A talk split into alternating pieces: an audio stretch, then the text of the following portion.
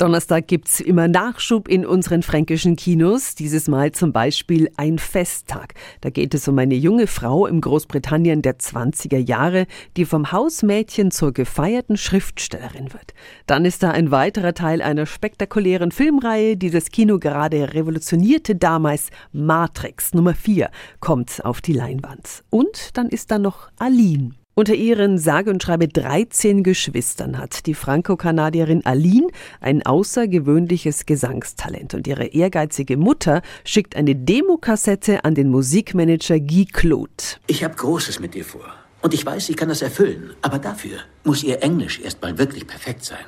Und sie darf keine kleine Mädchenlieder mehr singen. Kleine Mädchenlieder ist jetzt aber wirklich Quatsch. Guy Claude sorgt dafür, dass Alins Karriere steil bergauf geht. Und obwohl er 26 Jahre älter ist, verliebt sich Aline in ihn. Du brauchst jemanden in deinem Alter. Und wieso, bitte sehr? Weil es einfach überhaupt keinen Sinn ergibt, wenn eine Runzelpflaume mit einer Prinzessin zusammen ist. Sag mir bitte, dass meine Mutter nicht mit dir gesprochen hat. Aline ist natürlich Celine Dion. Der Film erzählt zwar inoffiziell, aber größtenteils wahr die Geschichte der berühmten Sängerin.